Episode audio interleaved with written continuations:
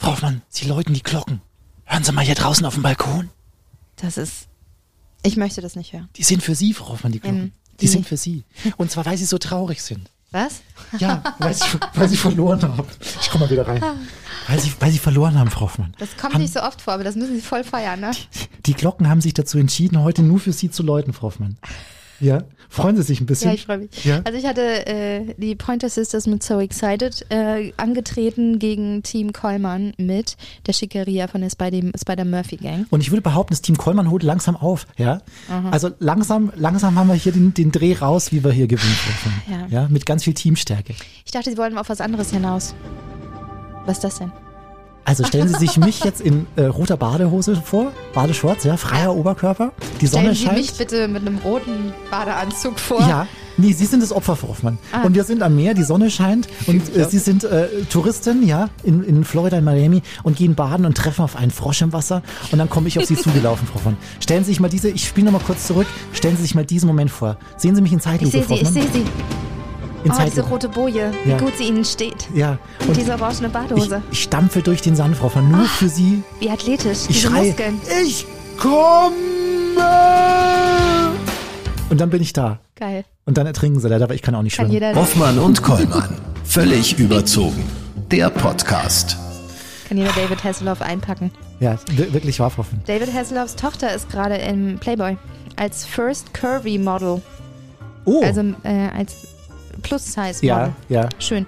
Ähm, ich dachte eben, Sie wollten mir diese Kirchenglocken zeigen, weil ich ja eigentlich heute mit Ihnen mal über diesen Kirchenaustritt sprechen wollte, weil die Kirche hat mehr Austritte zu verzeichnen als sonst wann. Habe ich gesehen und vor allem äh, eine gute Freundin wollte, äh, jetzt kann man ja so sagen, auch äh, sich von der Kirche befreien und wollte austreten und ihr wurde gesagt, dass sie leider sieben Monate auf den nächsten Termin warten muss.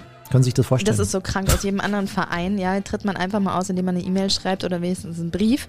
Und die Kirche sagt, ne, ne, ne, ne, ihr kommt mal wieder hier hin. Oder was haben Sie gesagt? Notariell, ne? Notariell kostet aber ein bisschen was, Frau Hoffmann. Können Sie sich, können Sie sich ein bisschen was ansparen und dann können Sie direkt, austreten. ne? Ihr wisst schon, dass das alles noch von Hitler ist, die Kirchensteuer. Frau Hoffmann, wir werden jetzt hier nicht haten, ja. Doch. Äh, nee, weil Okay. jeder hat dazu eine andere Einstellung. Ich zum Beispiel bin schon lange ausgetreten, aber aus folgendem Grund, äh, weil ich Frau Hoffmann nicht kirchlich heiraten will, ja. Habe ich grundsätzlich gesagt, kein Bock drauf, ja. Mit den, mit den Glocken im Hintergrund. Ja. Äh, und so komme ich fein aus der Sache raus, ja. Also werde ich nie in weiß vor dem Altar sein. Nicht mit mir, Frau Hoffmann. Ja, nicht mit mir. Schrecklich. Schrecklich. Wir haben heute ein kleines Thema in der Sendung gehabt und zwar alte äh, Werbemelodien, ja, alte Werbesongs. Vielleicht erinnert sich der eine, äh, ein oder andere noch an diesen hier. Das war im Jahre 1994. Da war ich noch sehr, sehr jung. Frau Hoffmann hat da schon, ja, so ihre vier, fünf Jobs hinter sich gehabt und hat sich immer gefreut, wenn dieser Titel hier kam.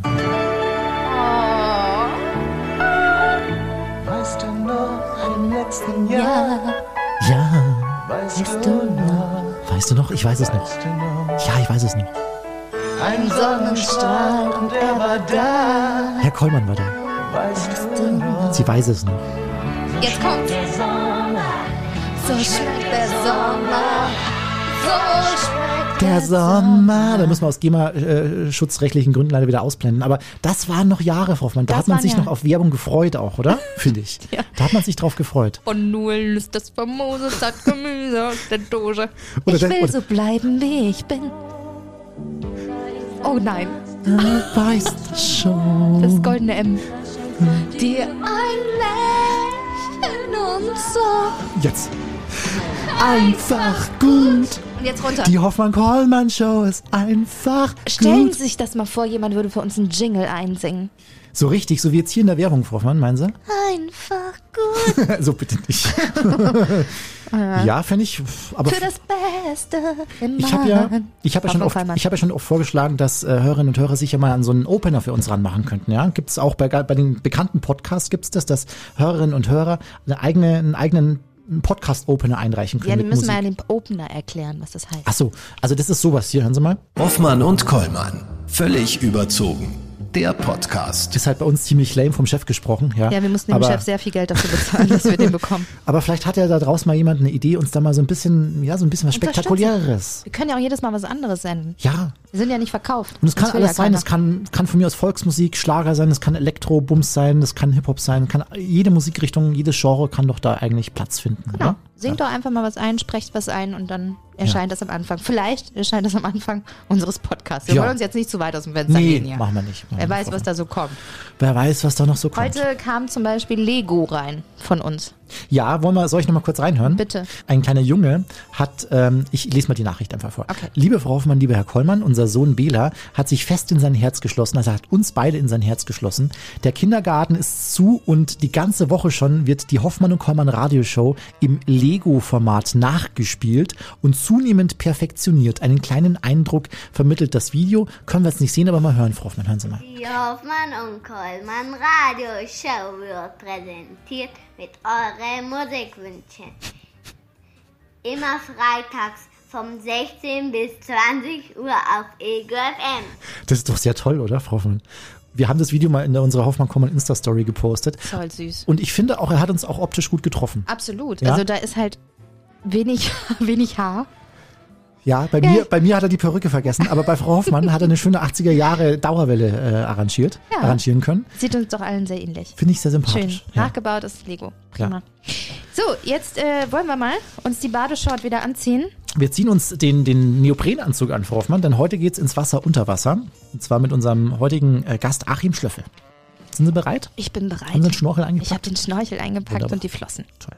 Hoffmann und Kollmann. So, jetzt aber mal im Ernst. Ego FM. Schöne neue Radiowelt. Hoffmann, unser heutiger Gast, hat mit sieben Jahren angefangen zu tauchen. Jetzt ist er schon ein bisschen mehr als 50, kommt als, äh, auf mehr als 10.000 Tauchgänge. So oft sind Sie wahrscheinlich nicht mal in der Badewanne getaucht, Hoffmann.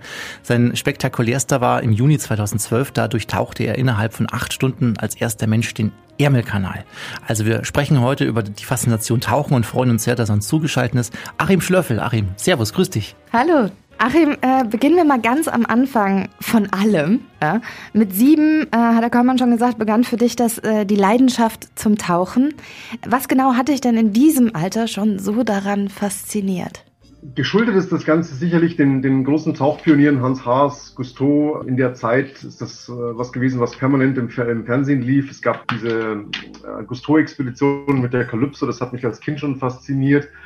Ich war zu der Zeit in einem Schwimmverein, da gab es eine Tauchgruppe, die haben zur gleichen Zeit ähm, trainiert, als ich da eben beim Schwimmen war und ich wollte da unbedingt rein, konnte aber nicht, da konnte man erst ab zwölf teilnehmen und insofern war das immer so ein bisschen der kindliche Wunschtraum. Du hast auch immer gesagt, dass der größte Reiz immer gewesen sei, etwas Neues zu entdecken. Jetzt frage ich mich natürlich, wieso aber unbedingt unter Wasser? Ich meine, an der Wasseroberfläche gibt's ja auch weltweit noch viel zu entdecken, oder? Ja, gibt's. Für die wirklich spannenden Geschichten, glaube ich, äh, sind wir ein paar hundert Jahre zu spät dran. Wenn man jetzt sich jetzt denkt, so, sagen wir vor dem Ersten Weltkrieg gab es sicherlich noch den einen oder anderen weißen Flecken auf der Landkarte. Das ist heute eigentlich nicht mehr der Fall, wohingegen die Unterwasserwelt größtenteils eigentlich noch unerforscht ist. Ist es das, wenn du, wenn du sagst, äh, von dir persönlich, Tauchen ist für dich wie eine Zeitreise?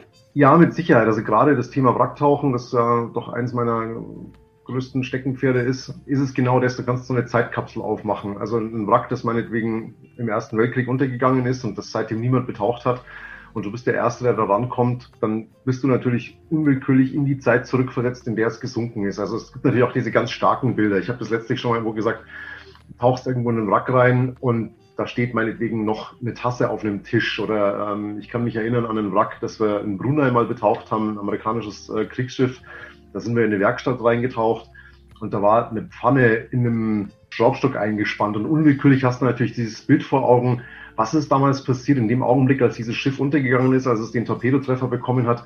Warum ist die Pfanne da drin? Hat der, der Mechaniker da dem Koch gerade einen Gefallen getan und was repariert? Also du wirst unwillkürlich in diese Zeit zurückgeschleudert, sage ich mal. Und das ist das, was die Faszination ausmacht, jedenfalls für mich. Eine ganz besondere Faszination scheinst du auch für die gefährlichen Seiten des Tauchens zu haben. Da tauchst du zum Beispiel unheimlich gerne in die Tiefe, in, in Höhlen und auch in Schiffswracks, wie du gerade gesagt hast. Was jetzt aber nicht daran liegt, dass es dir äh, weder um die Gefahr noch um die Tiefe geht. Es geht dir eher so um dieses notwendige Übel für dich, weil, wie du auch schon gesagt hast, nur in der Tiefe noch Unentdecktes lauert. Dazu muss man jetzt aber nicht unbedingt ans Ende der Welt reisen, sondern entdeckt sowas auch hierzulande, zum Beispiel im Walchensee, ganz in der Nähe hier von München. Was kam denn da zum Vorschein? Ja, die ganzen Seen um München rum oder eigentlich die meisten Seen in Deutschland haben natürlich das eine oder andere Geschichtliche zu bieten, äh, gerade natürlich auch nach den Kriegen, wo viel verschwunden ist, was man einfach nicht mehr sehen wollte. Und im Walchensee ist es genauso. Zum einen liegen da diverse Flugzeugwracks, zum anderen, ähm, ich nehme an, du sprichst diesen LKW an, den ich im Buch beschrieben habe. Ja, da liegt ein LKW und auf dem äh, habe ich schon ewig her äh, eine Kiste gefunden, in der diese Druckplatten für die englischen Pfundnoten waren. Also die Nazis haben am Ende des Krieges mal versucht, ähm, englische Pfundnoten zu fälschen, um die Wirtschaft zu schädigen in England. Teile dieser Druckplatten, diese Geschichte hieß Operation Bernhard, wenn ich mich recht erinnere, sind wir im Toplitzsee aufgetaucht. Das war auch relativ groß in der Presse damals. Und äh, insofern war ich recht erstaunt, dass ich im Walchensee eben auch einen Teil davon gefunden habe.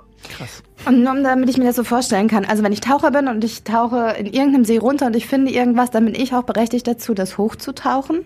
Nein. Also es kommt immer darauf an, was es ist natürlich.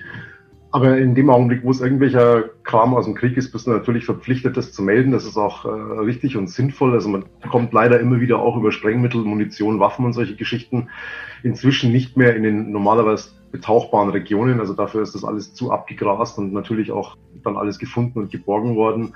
Aber es kann natürlich immer noch mal passieren. Und ansonsten, wenn es Wertgegenstände äh, sind, bist du natürlich immer verpflichtet, den eigentlichen Eigentümer zu finden. Also das heißt, du musst es melden. Mhm. Es ist, glaube ich, auch so, dass du in den USA zum Beispiel Wertgegenstände, die du unter Wasser findest, behalten darfst. Ist das richtig? Das kommt auch wieder darauf an. Also es gibt äh, Gegenden in den USA, wo du zum Beispiel aus einem Wrack durchaus ein Souvenir mitnehmen darfst. Also was weiß ich, findest Geschirr oder, oder Besteck oder auch was ich, ein, ein Bullauge oder sowas von dem Schiff und kannst es bergen. Das ist in vielen anderen Regionen, also gerade im Mittelmeerraum zum Beispiel, strengstens verboten und natürlich auch immer so ein bisschen fragwürdig, weil vielleicht will der Taucher, der nach dir kommt, das ja auch noch sehen. Mhm. Bei uns ist es generell verboten. Mhm. Ich habe selber einen Tauchschein gemacht während der Studienzeit und äh, ich habe gemerkt, einmal runter und äh, die Welt hat Knicks gemacht. Das war einfach pff, die Ruhe, die innere. Und irgendwie hat man so sein, sich selber mehr im Fokus und dann hat man den Blick schweifen lassen und dann war man so klein und wenn man, weiß ich nicht, es war so eine tiefe innere Ruhe. Ist das bei dir dann auch immer so? Macht das Klick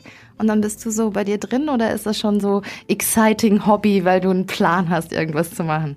Nee, die Ruhe ist schon auch noch da. Ich habe letztlich auch schon mal gesagt, ich gehe im Schnitt einmal die Woche zum Tauchen, also auch hier und äh, natürlich nicht, um irgendwas zu entdecken. Also im Starnberger See kenne ich alle Steine beim Vornamen, sondern es ist tatsächlich diese Geschichte, die du gerade ansprichst. Ja, du hast mal eine Stunde deine Ruhe, ja, kein Telefon, kein E-Mail, auch den Kopf einfach mal frei, schwebst im Dreidimensionalen und kannst einfach genießen. Und dann erlebst du es manchmal auch, dass du eine Welt so gesehen als als allererste überhaupt siehst. Ja, Mitte der 90er Jahre hast du zum Beispiel mal ein französisches U-Boot entdeckt äh, oder gesucht. Im Zweiten Weltkrieg ist das untergegangen vor Libyen. Wie, wie ist das für dich, komplett unangetastet und so als allererster überhaupt so, so eine Welt zu sehen? Das ist natürlich der Traum eines jeden Tauchers, ja. Also das unerforschte Wrack. Ich hatte das Glück ein paar Mal, also natürlich auch, weil ich zum Teil intensiv danach gesucht habe. Ja, da hast du natürlich die völlig unberührte Zeitkapsel. Also wenn du es gibt viele schöne Wracks auf der Welt, aber viele sind natürlich üppig betaucht und du siehst die Spuren dieser Taucherei leider auch sehr stark. Also ein beliebtes Beispiel ist die Sisselgorm in, äh, in Ägypten. Sehr beliebtes Tauchziel ist vor 25 Jahren oder so wiederentdeckt worden für den Tauchsport. Und wenn man sich Bilder und Videos aus der Zeit anschaut und heute, dann ist sie einfach kaputt getaucht. Ja. Also jeder hat irgendwo ein bisschen was abgebrochen. Da sind wir wieder bei dem Thema Mitnehmen. So ein schönes Beispiel, die hatte ähm, Motorräder geladen, ähm, englische, und also an keinem dieser Motorräder, die man da heute sieht, ist noch alles dran. Also da sind die Lenker abgerissen, die Instrumente rausgebrochen. Also jeder hat geglaubt, der muss da irgendein Stück mitnehmen. Und das ist natürlich super schade, ja, weil also jeder, der da wieder hinkommt, eigentlich nur noch einen Trümmerhaufen vorfindet. Und wenn du natürlich der Erste an so einem Wrack bist, dann hast du es halt genau in dem Zustand, in dem es untergegangen ist, plus das, was die Natur in der Zeit damit gemacht hat. Und das ist ein unbeschreibliches Gefühl. Mhm. Ist das das Pro Problem des Tauchtourismus, dass viele die Natur oder das, was da unten liegt, einfach nicht unberührt lassen können? Ja, es ist der fehlende Respekt und natürlich auch schlechte Ausbildung oder schlechte Aufklärung, sagen wir mal. Mhm. Achim, kommen wir mal zu einem deiner größten, auch vor allem medialen Erfolge. 2012, da hast du als erster Mensch der Welt den Ärmelkanal durchtaucht. Nur mal so als äh, Randinfo, der Ärmelkanal 563 Kilometer lang. Acht Stunden in Dunkelheit und Kälte, strömungsreiches Wasser. Die Frage hast du auch schon öfter gestellt bekommen, aber immer wieder interessant, wie kommt man auf so eine Idee? Ja, die Idee hat eigentlich schon in den, in den Anfangstagen Form angenommen. Ich bin als Kind öfters in England gewesen, da meine Mutter eine Zeit lang in England gelebt hat. Und wir haben bei so einem Besuch, keine Ahnung, da war ich vielleicht neun oder so, mal am Strand den Ärmelkanal äh, Schwimmern zugeguckt, die sich bereit gemacht haben, um nach Frankreich zu schwimmen. Das ist ja eine recht regelmäßige Angelegenheit. Und ich stand da eben so als Knirps und habe mir gedacht, Mensch, die Wellen, die Strömungen, die Schiffe, das äh, ist irgendwie gruselig. Warum tauchen die denn da nicht drunter? Das wäre doch viel besser, kannst der ganzen Geschichte aus dem Weg gehen. Die Idee ist irgendwie im Kopf geblieben. Natürlich war das jahrzehntelang schlicht nicht möglich, weil die Technik zum einen noch nicht so weit war, also gerade jetzt was Batterietechnologie angeht, um hier den, äh, den Scooter zu betreiben, also das Gerät, das mich gezogen hat. Rebreather, also ähm, das Atemgerät, das das Gas wiederverwertet, gab es natürlich in der Zeit, aber waren nicht erschwinglich und auch nicht verfügbar. Und dann ist es halt über die Jahre immer wieder mal aufgeploppt. Und ich gedacht, eigentlich würde ich schon gern machen und das ging aber immer nicht. Und dann, ja, 2011, glaube ich, kam dann eben der Scooterhersteller zu mir und sagte, hey, ich habe ein Gerät, das könnte dafür gut sein. Hast du Lust zu probieren? Wir stellen dir das Gerät zur Verfügung. Dann haben wir angefangen zu planen und dann ja, wollte ich eben einfach wissen, ob es funktioniert. Also diese, diese, wie du gerade sagtest, mediale Erfolg ist für mich immer so eine Geschichte, die irgendwie nebenbei kam. Also ich habe es weder für für die Medien gemacht, noch ähm, es kommt ja auch immer wieder dieser Begriff Rekordtauchgang. Ich sehe den Rekord dahinter nicht so richtig. Also Rekord ist für mich immer was Vergleichendes. Also derjenige, der am schnellsten die 100 Meter läuft oder am weitesten springt oder was auch immer. Ich bin halt der Einzige, der es gemacht hat. Mhm. Von dem her, ja, Rekord. Aber es hat ja, es hat ja vor dir noch keiner geschafft und ich glaube, nach dir haben es noch mal ein paar probiert. Es haben vor mir ein paar probiert. Also ich weiß von drei Versuchen, die ähm, gescheitert sind. Ob es nach mir noch mal jemand versucht hat, weiß ich nicht. Ich weiß, dass es noch mal eine Staffel gab. Das war eine Gruppe Engländer, die haben für irgendeinen sozialen Zweck Geld gesammelt und die sind als Gruppe. Also da ist immer einer, mhm. was weiß ich, einen Kilometer getaucht, aufs Boot gegangen, der zweite ist reingesprungen, mhm. ist wieder einen Kilometer getaucht. Also eine komplett andere Herangehensweise. Mhm. Acht Stunden allein bei schlechter Sicht, 20 bis 30 Meter unter Wasser, das ist ja äh, sowieso schon mehr als anspruchsvoll. Aber du hast auch selbst mal gesagt, dass du in solcher Situation gar nicht die Zeit hast, wirklich dich mit den in Anführungsstrichen Gespenstern der Dunkelheit zu befassen. Hast du da abgeschalten oder wieso? Also wenn heute Nicht-Taucher oder jemand, der nur ein, zwei Mal im Jahr ins Wasser geht, in, irgendwo im Urlaub, sich den Tauchgang anschaut, dann ist der natürlich irrsinnig weit weg und irrsinnig komplex und irgendwie ganz, ganz extrem. Aber ich habe diesen Sprung ja nicht gemacht. Ich habe 30 Jahre lang Zeit gehabt, mich darauf vorzubereiten, wenn man so will. Ich habe äh, mich an diese Art von Tauchgängen herangetastet. Ich habe längere Tauchgänge in Höhlen gemacht. Ich habe tiefere Tauchgänge gemacht. Das heißt, der Schritt zu diesem Ärmelkanal-Tauchgang war gar nicht so riesengroß. Und dann ist es natürlich auch so, dass der Tauchgang schon komplex war. Also gerade was die Navigation anging, die Koordination, also hier Zeit, Strömung, wann muss ich welchen äh, Kurs einschlagen. Das heißt, ich war ganz gut beschäftigt und die acht Stunden sind eigentlich relativ schnell vergangen. Und dann hatte ich ja noch so ein paar kleinere Geschichten zwischendurch. Also ich bin meinem Schiff relativ nahe gekommen musste mal ausweichen, hatte noch ein kleines technisches Problem. Also von dem her war ich ganz gut beschäftigt. Also ich hatte jetzt nicht so viel Zeit, darüber nachzudenken, ob äh, das Gespenst hinter mir her ist. Jetzt hast du gerade das Schiff angesprochen. Das wäre eigentlich eine der, der vielen weiteren Fragen gewesen, aber die holen wir gleich mal vor. Bleiben wir gleich mal beim Thema. Der Emmel-Kanal gehört ja zu den meistbefahrensten Schifffahrtsstraßen der Welt. Und äh, da hast du auch äh, fast mit einer Schiffsschraube Bekanntschaft gemacht, nämlich mit einer der größten, mit einem der größten Containerschiffe der Welt. Erzähl uns mal von diesem Moment. Ja, also man kann den, du hast es gerade angesprochen, der Ärmelkanal ist sehr dicht befahren. Das kann man sich ein bisschen wie eine Autobahn vorstellen. Man kann den Verkehr da aber ziemlich genau tracken. Also man kann online nachschauen, welches Schiff da wann, wie, wo lang fährt. Und wir hatten in der Planung natürlich geguckt, dass an dem Tag möglichst nicht der Riesenverkehr unterwegs ist, also keine Riesentanker, Containerschiffe und so weiter. Dieses besagte Schiff lag auf Rede, das hat ein technisches Problem und hat sich dann unangemeldet wieder in den Verkehr eingefädelt und ich habe es natürlich genau getroffen, wie das immer so ist.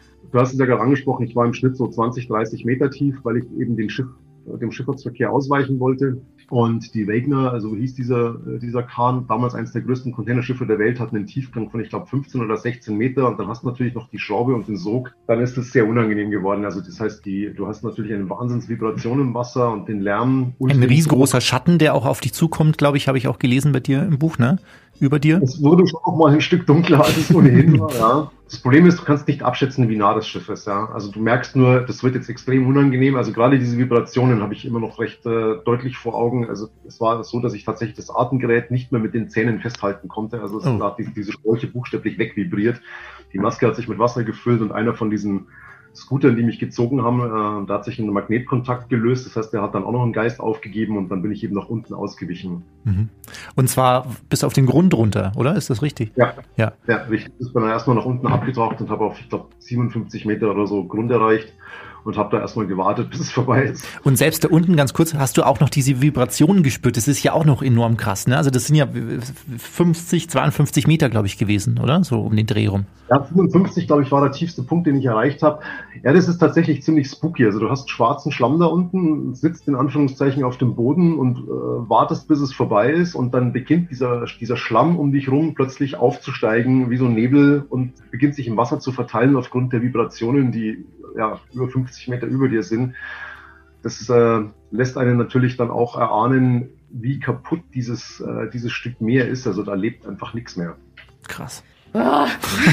Jetzt habe ich eben gar nicht nachgefragt, gab es da irgendjemanden, der dich begleitet hat? War ein Beiboot oben drüber, was dich die ganze Zeit mitgetrackt hat und gewusst hat, da ist der Achim? Nein, Oh Gott. Nein, also die Leute, die es vor mir versucht haben, haben das mit Booten probiert. Die Problematik ist zum einen, du kannst den Ärmelkanal mit einem Boot nicht queren. Du brauchst eine Sondergenehmigung. Die Ärmelkanal-Schwimmer haben so eine Genehmigung. Da gibt es also extra zwei Boote, die dafür abgestellt sind und die ähm, sich daran entsprechend anmelden. Mit denen hatte ich im Vorfeld Kontakt. Die haben gesagt, Puh, nee, Taucher, danke, das hatten wir schon, brauchen wir nicht nochmal. Ich habe dann ja eben irgendwann beschlossen, ich will ihn wirklich durchtauchen. Also ich weiß, einer der Taucher, die es vor mir versucht haben, der ist auch in regelmäßigen Abständen aufs Boot gegangen, hat sich da medizinisch checken lassen, hat irgendwie ein Stückchen getrunken und ist wieder ins Wasser zurück. Und ich habe immer gesagt, das hat für mich nichts mit Durchtauchen zu tun. Durchtauchen heißt auf der einen Seite rein, auf der anderen raus. Und insofern habe ich es als Höhlentauchgang gesehen. Ähm, beim Höhlentauchen hast du auch eine Decke über dir, du kannst nicht auftauchen und der Ärmelkanal ist für mich genau das gleiche. Du hast die Schiffe über dir, du kannst nicht auftauchen, also ist es gewissermaßen eine Höhle. Habe ich gesagt, gut, dann gehe ich eher tiefer, versuche den Problemen direkt auszuweichen, muss eben autark sein. Das heißt, egal was an Problemen kommt, muss ich selber lösen. Aufwärts geht's erst wieder, wenn ich Frankreich erreicht habe. Und nachdem du dann aufgetaucht bist, wieder nach den vielen Stunden, wie war das dann? Erstmal nur, okay, danke, ich äh, kann das erstmal vom Gesicht reißen und kann wieder selber Luft holen. Mensch, erleichtert, ich hab's gepackt. Oder scheiß Euphorie, weil ich hab's gepackt. Wie war das? Ich bin generell gern unter Wasser. Es ist jetzt nicht so, wie du das gerade beschreibst, mir alles aus dem Gesicht zu reißen und endlich wieder atmen. Gar nicht. Die letzten eineinhalb Stunden waren relativ unkommod. Der Plan war eigentlich, also ich habe, als ich Frankreich erreicht habe, also sprich, als ich wieder Boden gesehen habe und meinen Aufstieg begonnen habe entlang des Ufers, war der Plan, dass ich eine Boje schieße und an dieser Boje war ein kleiner GPS-Sender. Und äh, mein Team, das in Frankreich auf mich gewartet hat, sollte also dieses GPS-Signal auffangen und dann zu mir kommen und mir also dann auch Teil der Ausrüstung abnehmen und sozusagen die Dekompression überwachen. Es kam aber keiner. Dann denkst du dir natürlich eineinhalb Stunden, warum kommt da keiner? Finden die mich nicht? Ist die Boje kaputt? Bin ich irgendwo falsch? Bin ich so weit abgetrieben? Bin ich vielleicht keine Ahnung, äh, in Belgien rausgekommen oder da kommt ja alles Mögliche durch den Kopf, weil du beginnst erstmal an dir selbst zu zweifeln. Ich hab, weiß nicht, wie oft ich auf diesen Kompass geguckt habe und mir versichert habe, ja, ich bin an der richtigen Seite, ich bin keinen Bogen getaucht, ich bin nicht wieder in England oder irgend so Spalenzchen. Dann bin ich aufgetaucht, dann war ein riesiger Strand vor mir, kein Mensch, nochmal auf dem Kompass, ja, es muss Frankreich sein, also ich bin auf der richtigen Seite. Und dann habe ich festgestellt, dass diese Boje tatsächlich kaputt war. Der Wellengang war so stark, dass es diesen GPS-Sender in diesem Gehäuse hin und her gehauen hat und offensichtlich hat er sich ausgeschalten. Na ja, gut, dann habe ich das ganze Zeug in den Strand gezerrt und da gewartet und versucht, dieses Gehäuse zu öffnen und diesen GPS-Sender wieder in Takt zu, äh, also irgendwie anzuschalten. Das hat dann auch irgendwann geklappt und so nach, ich glaube, einer Stunde 15 oder so haben sie mich dann auch gefunden. Große Erleichterung dann auch, oder? Gibt es da eine Family im Background bei dir, die dann gesagt hat, "Puh, Achim, da ist er. Ja, ja, klar. Also ich meine, ich glaube, es hat jetzt niemand wirklich riesen Panik gehabt. Wie gesagt, also ich habe vorher ähnliche Tauchgänge gemacht. Insofern, ähm, und ich bin jetzt niemand, der irgendwie, ich bin kein Adrenalin-Junkie oder bin nicht leichtsinnig. Ich bin jemand, der eigentlich sehr, sehr viel plant und sehr konservativ. Wir haben es ein Jahr vorher, wo ich es eigentlich machen wollte, ja auch mal abgesagt, weil äh, ein technisches Problem aufgetreten ist, wo ich gesagt habe, äh, es könnte gehen, aber es ist nicht tausendprozentig. Also machen wir die Geschichte lieber ein Jahr später und konstruieren das nochmal durch.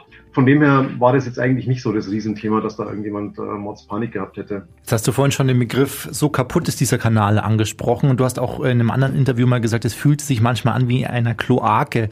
Wieso war dieser Kanal für dich so ein trauriges Beispiel dafür, was wir diesem Planeten bisher angetan haben? Also ich habe im Rahmen dieser der Vorbereitung ist eine Organisation an mich herangetreten, die kümmern sich um die letzten Schweinswale in der Nordsee. Und die hatten gefragt, ob ich da so ein bisschen als Ambassador für sie tätig sein könnte. Und hatte ich mich ein bisschen damit beschäftigt und hatte irgendwie erwartet, also wenigstens ein bisschen Leben zu sehen. Aber Fakt ist, ich habe auf dieser ganzen Ärmelkanaldurchquerung einen Fisch gesehen und der war ungefähr Handteller groß. Und äh, ansonsten habe ich viel Ölbrocken gesehen, die rumgetrieben sind. Ich bin fast in einen treibenden Schifffahrtscontainer reingedonnert sobald du also Boden unter dir siehst und also an Land, äh, an, an, also im Rahmen des Aufstiegs siehst du verlorene Fischernetze und allen möglichen Schrott, der da rumliegt.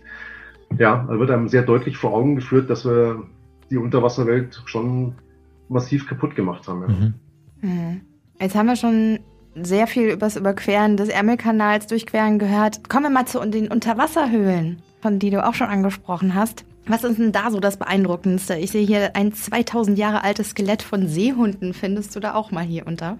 Das Seehundskelett liegt in der Höhle auf Sardinien. Ja, da ist natürlich auch wieder so ein bisschen die Zeitreise. Also das Höhlentauchen, zum einen ist es natürlich, also gerade jetzt, wenn du in Höhlen bist, die nicht viel betaucht sind oder die vielleicht noch gar nicht betaucht sind oder in der Höhle weitergehst, als bisher alle waren, hast du natürlich immer diese Frage, was kommt hinter der nächsten Ecke? Ja, geht's weiter? Hört es plötzlich auf? Wie weit kann ich da noch gehen? Und dann gibt's natürlich diese spektakulären Bilder, also diese, diese Seehundskelette, ja, die da vor 2000 Jahren reingetaucht sind äh, und dann offensichtlich nicht auftauchen konnten, nicht zurück konnten und daran ertrunken sind. Ähm, ich kann mich in Florida gibt's eine Höhle, äh, wo du Mastodon-Skelette äh, finden kannst. Das ist äh, vielleicht eines der beeindruckendsten Bilder. Das ist weißer Kalkstein, eine riesige Halle und am Boden auf weißem Sand liegen diese schwarzen Knochen von diesen Urzeitelefanten.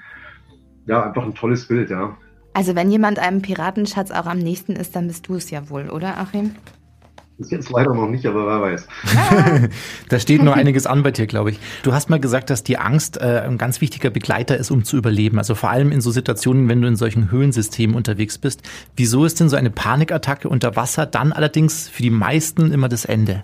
Also man muss unterscheiden zwischen Angst und Panik. Also Panik ist unkontrollierte Angst. Wenn du heute, was weiß ich, im Wald stehst und der Wald brennt, dann sagt äh, und, und dein Körper schaltet auf Panikmod, dann rennst du vor dem Feuer weg. Das ist grundsätzlich mal gut.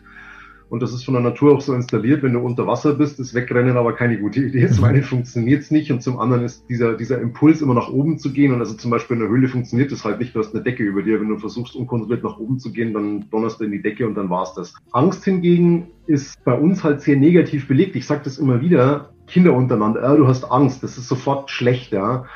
Und das halte ich für extrem falsch. Also Angst ist ein, ist ein Mechanismus, der uns mitgegeben worden ist und der uns davor bewahrt, in unsere Komfortzone zu verlassen und Dinge zu tun, für die wir nicht bereit sind, die wir vielleicht auch nicht handhaben können. Und von dem her ist das eine ganz wichtige Geschichte, und beim Tauchen auch was, wozu man stehen muss. Das muss man auch kommunizieren. Also eine der schlimmsten Geschichten beim Tauchen ist Gruppenzwang. Ich sehe das immer wieder, wo Leute sich in Situationen begeben, in denen sie sich nicht wohlfühlen, die ihnen tatsächlich Angst machen, wo sie sich aber rein zwingen lassen, weil sie Angst haben, ihren Mittauchern zu sagen, hey, ich fühle mich da nicht wohl. Und das ist eben falsch. Und das bringt uns dann eben an diesen Punkt, wo die Angst vielleicht unkontrollierbar wird und man in Panik gerät. Und das kann unter Wasser sehr schnell tödlich sein. Mhm. Also ein gutes Bauchgefühl ist vor allem auch wichtig. Das sollte man mitbringen, um auch Situationen relativ schnell gut ein, einschätzen zu können. Ja, ich wette, ganz, ganz viele unserer Egos, die wollen jetzt auch abtauchen in deine Welt und das können sie mit deinem Buch. Also das trug erst den Arbeitstitel Ein Leben unter Wasser. Daraus wurde dann Der Tod taucht mit. Das klingt ja erstmal reißerisch, ist aber vollkommen legitim, weil, wie du eben schon gesagt hast, da passiert halt einfach eine Menge und dann geht's um Leben und Tod. Was möchte er spoilern, würde ja. ich gerne wissen. Ne? Achim, was kannst du so ganz kurz anteasen, wo dann aber die Hörer selber noch eintauchen müssen in dein Buch? Das Buch ist letzten Endes die Geschichte von dem Siebenjährigen, der in Griechenland vom Boot angefahren wird und als Belohnung das erste Mal tauchen darf und äh, wo der Virus sozusagen freigesetzt worden ist, bis zu dieser Ärmelkanaldurchquerung. Und äh, es sind halt ganz viele Anekdoten, die mir in Erinnerung geblieben sind, hoffentlich den Leser auch abholen. Du hast öfter auch schon mal das Zitat gebracht, ich war jung und dumm. Du hast äh, als Jugendlicher dir auch einige Situationen geleistet, in die du heutzutage nicht mehr, also eher ungern geraten wollen würdest. Unter anderem hast du mal, ist das richtig, ein Klärwerk betaucht? Äh, Klärwerk habe ich nicht betaucht. Ich nehme an, du sprichst diesen Betontauchgang. Betontauchgang, genau. In den Tauchgang in Flüssigbeton gemacht, ja. Das zählt mit Sicherheit. Warum tut man sowas? Was? Warum? Wir waren jung und brauchten das Geld oder so ähnlich, ne? Ich hoffe, also, es gab eine Menge, Achim. Ähm, ich habe eine Zeit lang eben als Berufstaucher alle möglichen Geschichten hier gemacht, Reinigungen, Wartungen und so weiter. Und bin eben damals gefragt worden, ob ich diesen Tauchgang machen möchte. Und das ist natürlich genau diese Geschichte. Du denkst dir so, wow, das ist ja cool, das will ich ausprobieren, ob das wohl funktioniert. Es hat funktioniert, Gott sei Dank, aber es ist eine von diesen Geschichten, da könntest, das könntest du heute nicht bezahlen, also will ich, will ich nochmal machen. Achim, ich bin gerade ganz tief in mich gegangen und habe mich gefragt, ja, wow, oh, das möchte ich machen. Nein, das kommt in mir drin nicht vor. Flüssig Beton. Im Netz gibt es auch Informationen über dich. Vielleicht hat sich das verjährt, deshalb dürfen wir es jetzt ansprechen. Du hast mal Boote geklaut, aber legal. Was hat es damit auf sich? ja, es ist richtig. Ich habe eine Zeit lang so Yacht-Security-Geschichten gemacht, wo wir Leuten, die etwas hochpreisigere Boote haben und dementsprechend auch Geld in Sicherheitssysteme investiert haben, aber nicht wussten, ob die funktionieren. Ich meine, so ein Sicherheitssystem ist basiert immer auf dem Prinzip Hoffnung. Ja, ich hoffe, dass ich es nie brauche und ich hoffe, wenn ich es brauche, funktioniert es auch. Und die wollten eben wissen, ob es funktioniert haben mich und einen Partner damals angeheuert und gesagt, hey, schau doch mal, ob du es wirklich, ob du aufs Boot kommst, ob du es klauen kannst. Und da gab es eben mal diese eine Geschichte, wo wir dieses Speedboot auch für den, für den Fernsehsender geklaut haben. Ja. Großartig. Also es gibt unfassbar viel noch über dich zu erzählen. Das alles kann man in dem Buch lesen. Eine wichtige Frage äh, stellen wir uns trotzdem noch. Gibt es denn für dich noch ein Höhlensystem oder ein, ein Wrack, in dem du in deinem Leben unbedingt nochmal, dass du unbedingt nochmal betauchen möchtest? Ja, es gibt so ein paar Geschichten auf der sogenannten Bucketlist. Also zum einen würde ich wahnsinnig gerne noch ins Bikini-Atoll. Das ist äh, einer der Flecken auf der Welt, die ich noch nicht geschafft habe.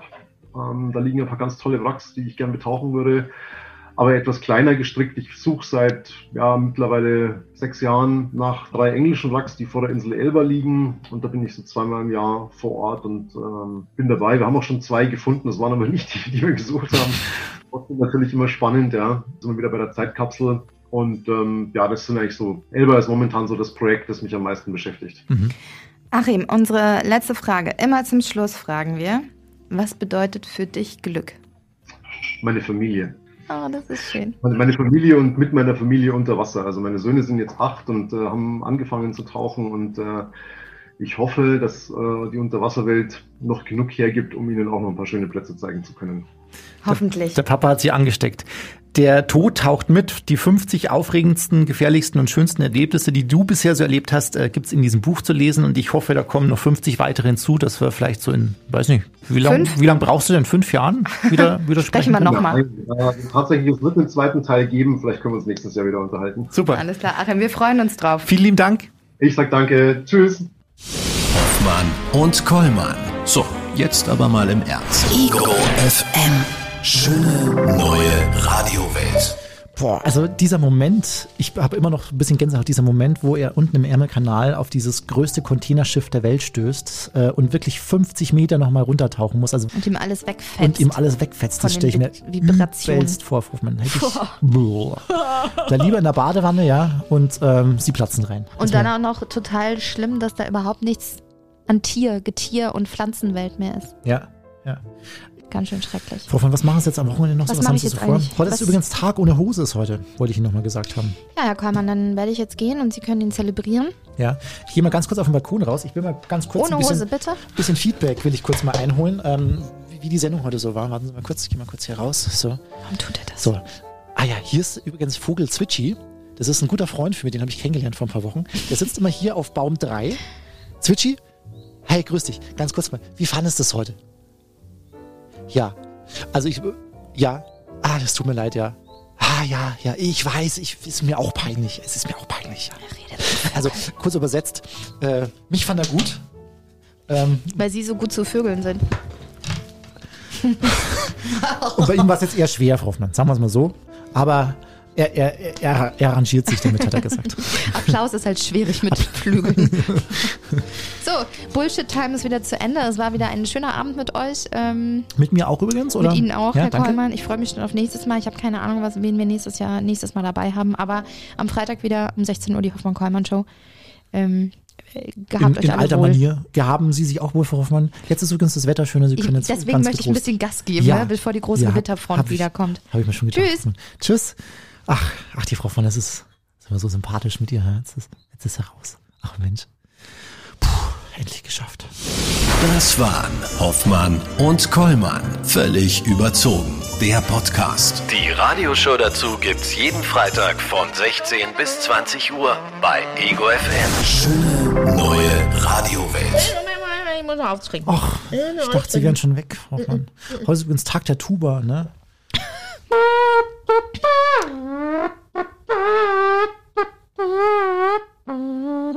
Gehen Sie endlich.